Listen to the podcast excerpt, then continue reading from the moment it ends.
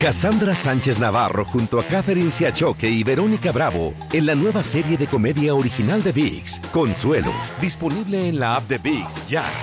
Univisión Reporta es un podcast de euforia.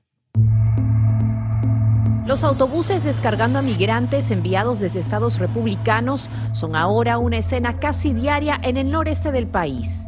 En abril, el gobernador de Texas comenzó a mandar autobuses repletos de inmigrantes indocumentados a otros estados. Y continúan llegando a Nueva York autobuses con migrantes indocumentados. Llegan 200 inmigrantes más a la ciudad de Nueva York. Llegan hoy más autobuses con inmigrantes desde Texas. Uno de los destinos es Nueva York. Se estima que desde mayo cerca de 10.000 migrantes han llegado a la ciudad de Nueva York. La ciudad ha recibido a miles de inmigrantes y hoy está al borde de una emergencia.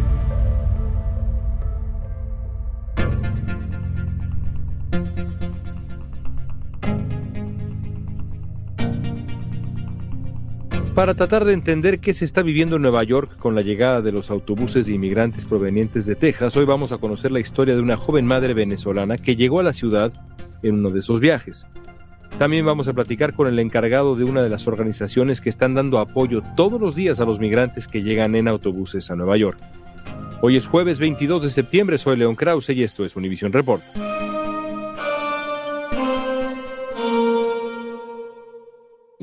Rosario Tello tenía una tienda de venta de alimentos en Caracas, la capital venezolana. Su esposo trabajaba en construcción en una empresa del gobierno. Así habían logrado mantener a la familia hasta que la situación del país se hizo ya insostenible.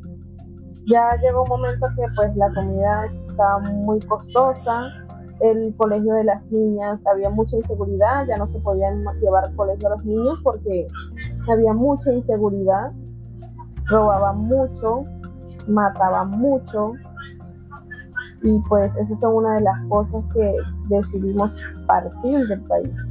El 28 de junio, a sus 25 años, Rosario salió de Venezuela junto a su esposo y sus tres hijos. Destino final, Estados Unidos.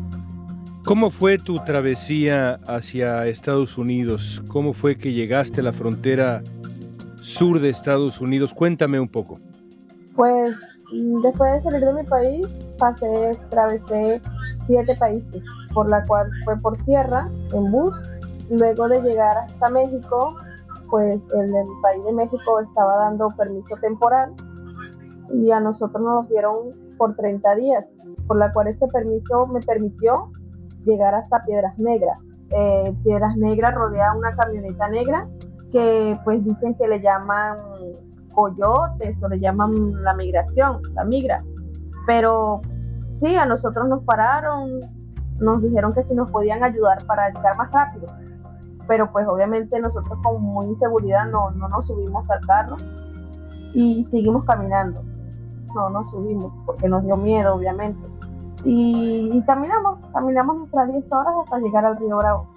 ¿Cuál fue tu experiencia una vez que llegaste a la frontera con Estados Unidos? ¿Cuánto tiempo estuviste en Texas antes de que tú y tu familia fueran colocados en autobuses rumbo a la capital del país? En migración, en el Paso Texas, duré cuatro días. No fue con el mejor recibimiento. Sí nos hacen lo que nos, hacen de rutina, eh, pues quitarnos nuestra ropa, nuestro bolso, nuestras pertenencias y dejarnos sin nada, solo con nuestro documento. Luego de eso nos quitan los documentos para poder entrar a, lo que le llaman la nevera, al cuarto frío.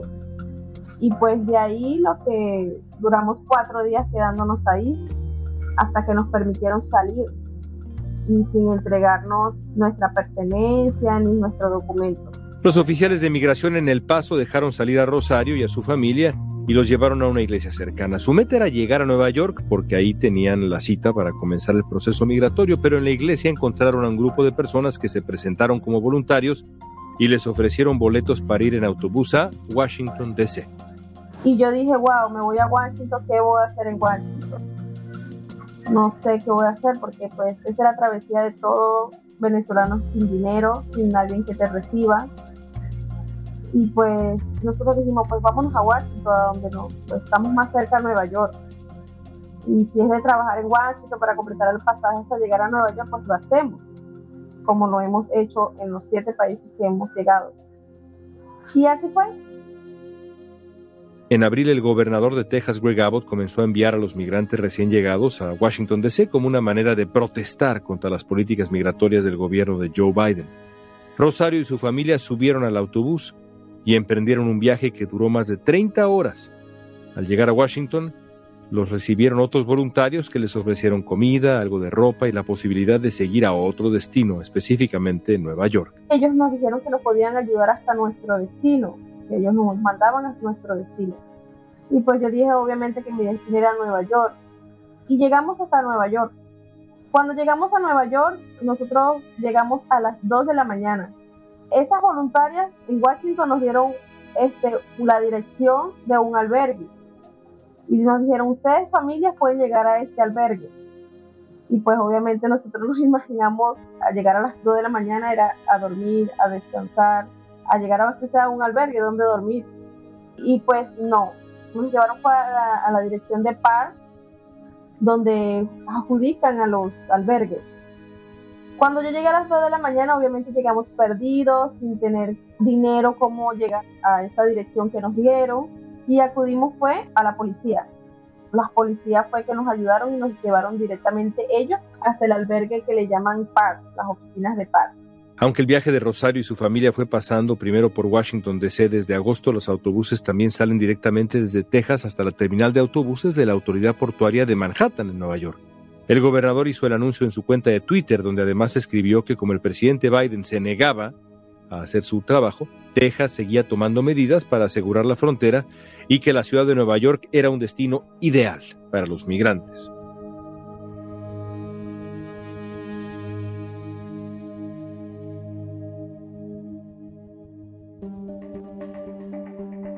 Andrés García es el codirector del Centro de Inmigrante en Staten Island, Nueva York. Esta organización, sin ánimo de lucro, está prestando ayuda a los inmigrantes que se han trasladado recientemente a la ciudad. Andrés, ¿qué hace tu organización en Staten Island? El Centro Inmigrante es un centro comunitario que se encarga primeramente de encontrar trabajo para gente indocumentada, jornaleros, trabajadoras domésticas. Entonces, trabajamos en conjunto con estos mismos trabajadores la mayor parte de esos trabajadores son indocumentados. Encontrar trabajo y también probamos servicios comunitarios como una despensa semanal, como un grupo de apoyo para familias que tienen niños con autismo y otros servicios generales que ofrecemos a nuestra comunidad. Desde que comenzaron los traslados, en Staten Island reciben dos docenas de inmigrantes al día, seis días a la semana. Se supone que los inmigrantes deben ser atendidos al llegar, pero hasta ahora el gobierno de Texas no les ha dado información sobre cuándo llegan los autobuses ni cuántos migrantes van a viajar en ellos. El reto que enfrenta tu organización en Nueva York, me imagino, es cotidianamente complicado, pero te preguntaría, desde que comenzaron a llegar los inmigrantes en estos autobuses, esta nueva dinámica, ¿qué tan complicada se ha vuelto la situación? ¿Qué tanto ha crecido el desafío? Ha crecido un montón. O sea, no es que la necesidad no existía, la necesidad siempre está y siempre lo tenemos muy presente, pero estos últimos tres meses hemos visto un aumento de la gente que llega a la puerta del centro, recién llegados, sea de la orden del gobernador de Texas o por otros asuntos en la frontera que llegan hasta Staten Island, que queda un poco lejos de cualquier parte de la ciudad, tratando de encontrar algún apoyo para que puedan pasar de un día para el otro. Entonces, se ha vuelto sumamente complicado.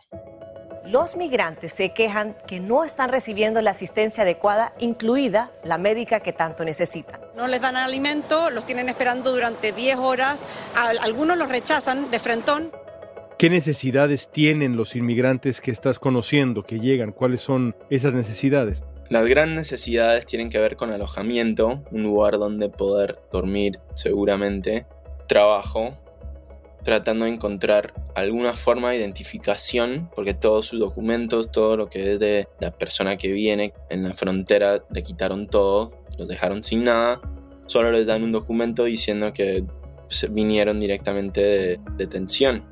¿Cómo describirías a los migrantes que están llegando? ¿Son en su mayoría hombres, mujeres, familias, o has visto de todo básicamente? Hemos visto de todo, pero lo que hemos visto más, más que nada, son adultos, hombres, solteros. ¿De dónde? La mayoría son de Venezuela, pero también hemos visto de Guatemala, de Cuba, de Colombia, de Panamá. Vimos familias enteras bajar de los autobuses, algunos padres de familia con sus niños en brazos, otros que viajaban solos y con las manos vacías. La gran mayoría de los ocupantes de los autobuses dijeron que provenían de Venezuela. ¿A dónde se lleva a los migrantes cuando llegan a la ciudad? ¿Cómo son los primeros minutos, las primeras horas de los migrantes cuando llegan en autobuses? Pues de lo que se ha visto en Port Authority, donde es que llegan los buses, hay ciertos grupos, ciertos son de parte de la ciudad, ciertos son grupos privados, ciertos son de otras organizaciones, tratando de dar agua, ropa, lo que tengan a la gente que está saliendo en los buses. Y de ahí si se puede, dependiendo del espacio y los recursos disponibles, se tratan de llevar a un shelter, a algún lugar donde puedan conseguir donde quedarse a dormir, porque mucha gente no tiene familia. Greg Abbott ha organizado traslados de inmigrantes a Nueva York, a Chicago, a Washington, D.C., donde algunos autobuses han llegado incluso frente a la residencia de Kamala Harris. El cuarto grupo de inmigrantes llegó ya a la ciudad de Chicago desde Texas esta mañana. El día de hoy en la ciudad de Chicago, la ciudad nos ha confirmado que hay 274 refugiados que han llegado desde Texas. En mayo, el gobernador de Arizona, Doug Ducey, se sumó a la iniciativa de Abbott y comenzó a enviar autobuses a Washington, D.C. Y este mes, de manera muy polémica, Ron DeSantis el gobernador de Florida empezó a aplicar la medida enviando decenas de inmigrantes en avión a la exclusiva isla de Martha's Vineyard en Massachusetts. Los activistas reaccionaron contra el envío de migrantes a la residencia de la vicepresidenta Kamala Harris y a la exclusiva isla de Martha's Vineyard. Sinceramente es algo inmoral, en mi opinión. ¿Qué opinión te merece la dinámica que se ha desarrollado en los últimos tiempos? La decisión del gobernador de Texas específicamente de subir a autobuses a migrantes e enviarlos a la ciudad de Washington DC, a la ciudad de Nueva York, en las condiciones que conocemos. ¿Qué opinión te merece? Creo que mi opinión está basada en una opinión que es bien entendido en este país, que muchos políticos, muchos conservadores, pero también hay muchos que no lo son, usando inmigrantes como peones políticos. Pero la verdad, creo que la gente debe entender más que nada es que el motivo por cual usar a los inmigrantes como peones es poco a poco ir cambiando las formas de pensar de la gente en las comunidades donde llegan estos inmigrantes. Es decir, que con poco a poco mandar a gente donde sea sin plan, sin ayuda cualquiera, las mismas poblaciones, las mismas comunidades empiezan a fomentar un enojo, una falta de entendimiento y una falta de paciencia con sus compañeros, aunque sean inmigrantes. La apuesta entonces es, de acuerdo con lo que escucho, de acuerdo contigo, la apuesta es crear una irritación social por la presencia de inmigrantes, en este caso en eh, estas ciudades del noreste de Estados Unidos. ¿Lo entiendo bien? ¿Eso es lo que quieres decir? Sí, y eso es algo que está de moda.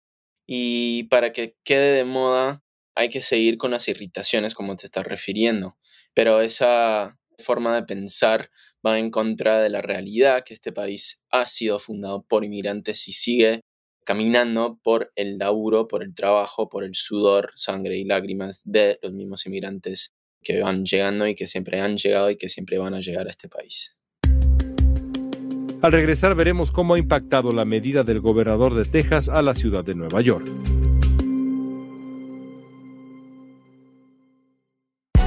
Hay gente a la que le encanta el McCrispy y hay gente que nunca ha probado el McCrispy. Pero todavía no conocemos a nadie que lo haya probado y no le guste. Para pa pa pa. Cassandra Sánchez Navarro junto a Catherine Siachoque y Verónica Bravo en la nueva serie de comedia original de VIX, Consuelo, disponible en la app de VIX ya. Platicamos con Andrés García del Centro del Inmigrante en Nueva York, organización que está dando apoyo a los inmigrantes indocumentados que llegan en autobuses desde Texas. La infraestructura de la ciudad de Nueva York está rebasada o todavía no corre el peligro de rebasarse en su capacidad con la llegada de estos inmigrantes en autobuses? Pues la verdad no podría decirte con seguridad si en verdad está rebasada, pero de lo que se nota están muy impreparados. No tienen la capacidad ni la estructura para poder recibir a la gente sin que hayan problemas. Y han habido muchos. ¿Qué problemas ha habido? No hay cupos en los shelters. Muchos de los shelters no dejan que las familias se queden juntos. Por ejemplo, en Staten Island no hay un shelter que esté corrido por la ciudad. Entonces, todos los shelters que existen en Staten Island o son de organizaciones como nosotros, o son parte de una iglesia, o son parte de alguna otra fuente. Es decir, en otras palabras, la ciudad de Nueva York, que es progresista, no está realmente preparada, o al menos no está suficientemente preparada para estar a la altura de su promesa en función de la recepción y el apoyo a migrantes. ¿Te parece correcto esto que digo? ¿Es preciso? Sí, creo que sí. Creo que hay una intención, pero las acciones y los recursos disponibles no corresponden con esa intención. El gobernador Greg Abbott dice que Nueva York está aprobando lo que las comunidades en Texas han estado enfrentando. Nueva York cuenta con diferentes apoyos para migrantes porque es una ciudad santuario. Sin embargo, el alcalde Eric Adams solicitó ayuda del gobierno federal para sobrellevar la situación actual. Además, el sistema de refugios temporales está sobrecargado y las autoridades están habilitando hoteles. Según cifras de la ciudad, el sistema de albergues superó la ocupación de 50.000 personas al día, lo que equivale a un 10% más del promedio. Ya se calcula que unos 7.600 inmigrantes han pasado por este sistema de albergue de la ciudad de Nueva York desde principios de verano. El alcalde Adams escribió en su cuenta de Twitter que el gobernador Abbott está usando a personas inocentes como peones políticos para fabricar una crisis, pero que los neoyorquinos lo están solucionando y van a mostrar compasión. Cuéntame un poco más sobre los migrantes que has eh, conocido. ¿Qué te dicen que los ha llevado a Estados Unidos? La verdad, siempre es una realidad económica, política seguramente, pero más que nada tratan de buscar trabajo, tratando de buscar alguna forma de poder proveer para sus familias y para uno mismo, saliendo de lugares y contextos donde no pueden ser exitosos. Veo mucha humildad, veo mucho dolor, veo mucho trauma que me imagino que lo están tratando de procesar de alguna forma, pero lo están procesando más o menos solo. Nos has descrito las eh, primeras necesidades de los eh, migrantes que han llegado a Nueva York, pero cuando piensas en el mediano plazo, en el proceso para encontrar un trabajo, por ejemplo, el comenzar una vida, ¿hay oportunidades? ¿Hay caminos? Sí, creo que hay oportunidades, hay caminos y esos caminos requieren un poco de paciencia y hay muchas frustraciones que acompañan ser una persona indocumentada en este país y encima en la ciudad, aunque tengamos nuestras promesas, pero con la ayuda de organizaciones como el Centro, que existe en Staten Island, pero también muchas otras organizaciones que existen por toda la ciudad. He visto poco a poco la gente saliendo de circunstancias peligrosas y armándose sus vidas con un poco más de normalidad. ¿Qué te preocupa de la situación? ¿Cuál es tu mayor preocupación? Lo que me preocupa más que nada es que la gente se quede no muy adelantados de sus situaciones originales. Creo que estar en este país es algo totalmente diferente y ofrece muchas oportunidades, pero sin conocer sus derechos, sin saber qué es que le corresponden, aunque no tengan sus documentos o si los tienen, y puede ser que no hablen inglés o no tienen alguna otra conexión con este país. Me da miedo que la gente no pueda sobresalir y tener el tremendo éxito que quieren armarse para ellos mismos acá en esta ciudad. Por último, déjame preguntarte por ti. Andrés, ¿por qué decidiste dedicar la vida, o al menos esta etapa de tu joven vida, a ayudar inmigrantes?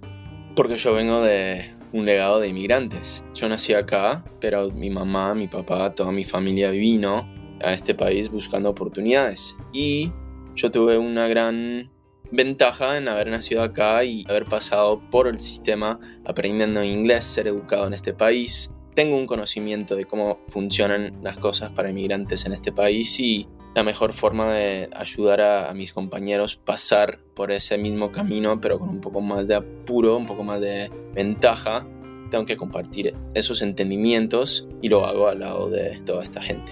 Andrés, te agradezco mucho. A ti, León. Rosario Tello y su familia viven desde julio en un refugio en el Bronx, donde intentan comenzar una nueva vida. ¿Cómo ha sido esta primera época tuya y de tu familia en Nueva York? ¿Qué han hecho? ¿Cómo se han acoplado a la vida? ¿Qué ayuda han recibido? Mira, la verdad, cuando yo llegué a este albergue donde a mí me trajeron, pues no dan comida aquí donde estoy. Llegamos obviamente sin un dólar. No teníamos comida, y wow, para nosotros fue muy difícil, muy deprimente, o sea, fue bastante duro. Pero lo primero que hizo mi esposo al llegar acá, que llegamos de noche, fue tocar la puerta del vecino de al lado, a ver si nos podían apoyar, pues ellos dijeron que sí, obviamente que nos apoyaban y nos regalaron algo de comer esta noche. Pero al día siguiente mi esposo fue a buscar trabajo y no consiguió pero lo primero que vio acá en este país fue que pues la gente recicla. Y pues eso fue lo primero que él hizo, reciclar. O sea, él, empezó fue por reciclar. Y pues así, mientras que fue reciclando y caminando, pues gracias a Dios se consiguió una buena persona y le dio un trabajo en un taller de mecánico.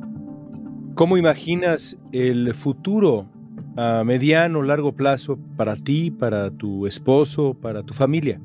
para nosotros esto es nuevo. Pues llegar a un país donde tú tienes en tu mente es quedarte, seguir por tus hijos, o sea, que tus hijos tengan un buen futuro. Y nosotros pues nunca habíamos pensado en, viajar a este país, sino viajar legal y llegar legal. Pero no pudimos esperar en esta oportunidad de, de estar legal, de entrar legal, porque la crisis ya se fue muy alta en el país y nos tocó emigrar para acá. Pues el futuro de mis hijos lo veo bien. No es un secreto que muchas personas vienen a este país a estudiar y a trabajar porque tienen una mejor calidad de vida. Y yo considero que pues yo tengo que ver eso por mis hijos, porque ellos todavía tienen futuro por delante. Y cuando piensas, por último, Rosario, en el futuro de tu país, en la gente que has dejado allá, porque evidentemente has dejado amigos, familia, ¿qué sientes cuando piensas en Venezuela? Pues mira, yo te soy sinceramente, en Venezuela no queda lo que tú dejas. Te digo porque pues yo tuve tanto tiempo en Venezuela y muchas familias emigraron, mi familia mucho emigró y ellos han llegado a Venezuela y dicen, wow, o sea, no consiguen con los mismos, no están tus mismos vecinos, no están tu misma familia. O sea, tú lo que dejas no está en este país. Entonces, mientras más pasan los años, las cosas cambian, las cosas siguen, continúan. Y pues para mí lo más importante son mis padres. Mis padres, porque pues a mis hijos los tengo acá, gracias a Dios. Pero lo más importante son mis padres y pues pienso que ellos deberían de disfrutar lo mismo que yo, pero no en las condiciones que yo llegué. Entonces pues mi probabilidad es que traerme a mi mamá y a mi, mi papá para acá, para poder que tengan un mejor futuro, una mejor estabilidad, porque el país en vez de ir progresando, lo que va es bajando. Sí, de repente muchas personas dicen, ah, pero Venezuela se está dolarizando, Venezuela ya todo está por dólar. Ok, es verdad. Venezuela ya casi todo lo venden en dólar, pero tú no ganas en dólar. Las personas que sustentan allá es porque tienen negocios, porque como compran, venden, como compran, venden, y esa es la única manera. Gracias, Rosario, te agradezco mucho tu tiempo. El envío de inmigrantes en autobuses ha sido criticado por organizaciones civiles y también por autoridades federales y locales. El gobernador californiano Gavin Newsom fue más allá y pidió al Departamento de Justicia que investigue la legalidad de estos traslados. En una carta dirigida al fiscal general, Newsom escribió, Transportar a familias, incluidos niños, hacia otras fronteras estatales bajo falsos pretextos es moralmente reprobable, pero también podría ser ilegal. Newsom sugirió que el departamento podría presentar cargos de secuestro y confabulación contra los derechos civiles.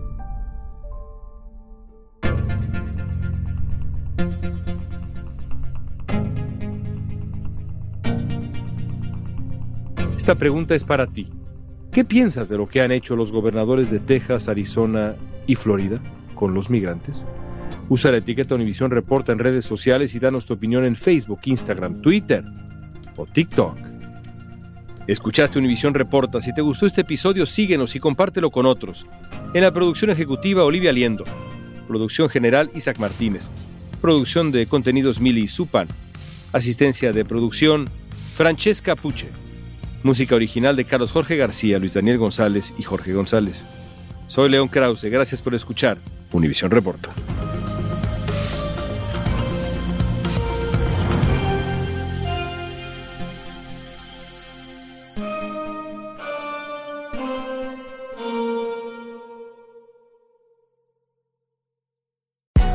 Hay gente a la que le encanta el McCrispy y hay gente que nunca ha probado el McCrispy. Pero todavía no conocemos a nadie que lo haya probado y no le guste. Para pa pa. Cassandra Sánchez Navarro junto a Catherine Siachoque y Verónica Bravo en la nueva serie de comedia original de VIX, Consuelo, disponible en la app de VIX ya.